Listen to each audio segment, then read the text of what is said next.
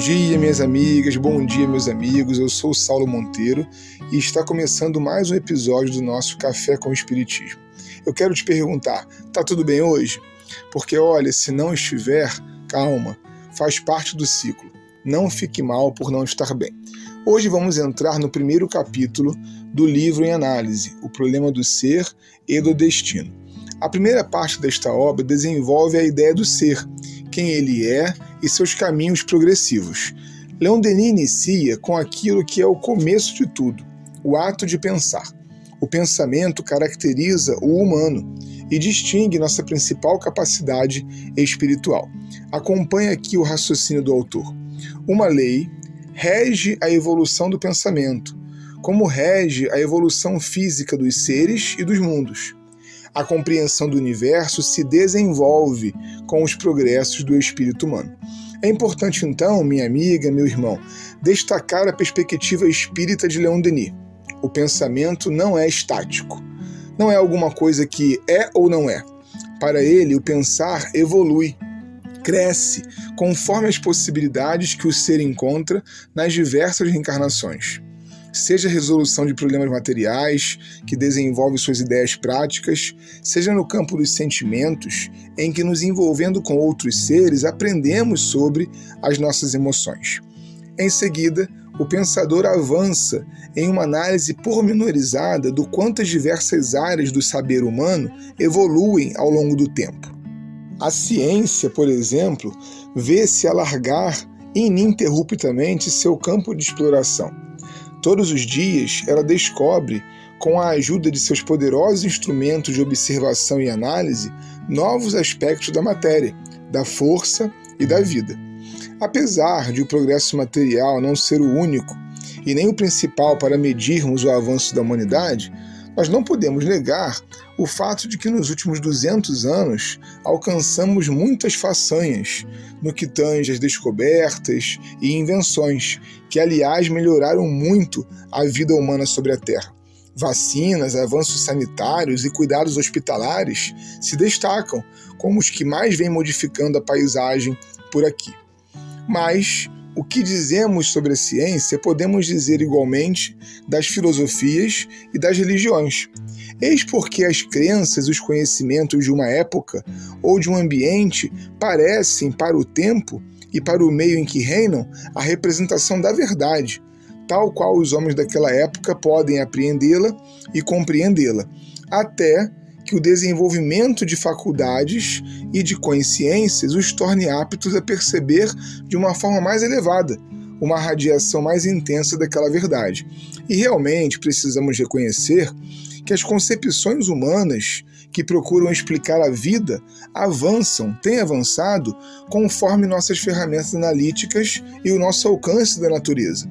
Tanto a filosofia quanto a religião se influenciam dos avanços do pensamento científico e hoje são muito mais do que ontem, ou pelo menos deveria ser. Denis diz sobre isso. À medida que o pensamento amadurece, missionários de toda ordem vêm provocar a renovação religiosa no seio das humanidades.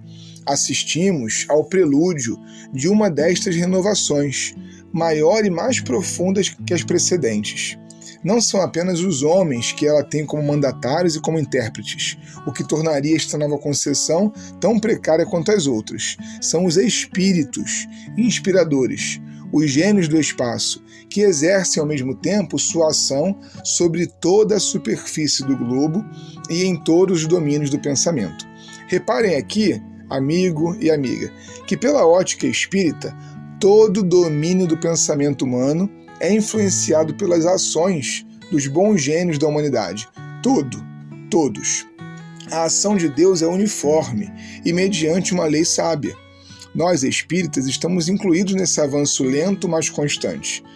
No entanto, precisamos abrir mão de qualquer visão de superioridade, visto que fazemos parte de um todo chamado humanidade, sem privilégios ou distinções, somos iguais e nessa etapa do desenvolvimento do pensamento humano, onde entra o Espiritismo então? Leon Denis responde: Por seu lado experimental, ele ainda é apenas uma ciência. Pelo objetivo de suas pesquisas, ele mergulha através das regiões invisíveis e se eleva às fontes eternas, de onde emanam toda a força e toda a vida. Desta forma, ele une o homem à potência divina e torna-se uma doutrina, uma filosofia espiritualista. Ele é, além disso, o elo que liga as duas humanidades. Através dele, os espíritos prisioneiros na carne e aqueles que dela estão libertos se chamam e correspondem. Entre eles, uma verdadeira comunhão se estabelece. Não se pode, pois, ver nele uma religião, no sentido restrito, no sentido atual da palavra. As religiões contemporâneas pedem dogmas e padres, e a doutrina nova não os comporta. Está aberta a todos os pesquisadores. Olhem agora, meu pessoal, o espírito de livre crítica, de exame e de controle preside as suas investigações. Você já pensou que talvez a doutrina espírita não seja sinônimo de espiritismo? Leon Denis propõe que a doutrina é o conhecimento vindo do alto e espiritismo é o que os homens fazem dele. Sendo o espiritismo um produto humano que varia em sua prática conforme a época, a história e a geografia de cada lugar, fiquemos atentos e atentas, porque se você tem conhecido um espiritismo que, por algum motivo humano, não favorece o espírito de livre crítica, de exame e controle, tem algo errado com ele. E pode ser que ele nem seja doutrina espírita. Um forte abraço e até o próximo Café com o Espiritismo.